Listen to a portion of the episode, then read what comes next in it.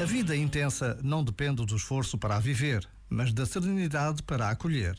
A vida é uma aprendizagem da passividade, no sentido de um padecer com. Só o passivo contempla e saboreia a vida. A contemplação e a passividade é fruto da atenção, de um olhar demorado, repousado sobre todas as coisas, de um olhar alegre e feliz.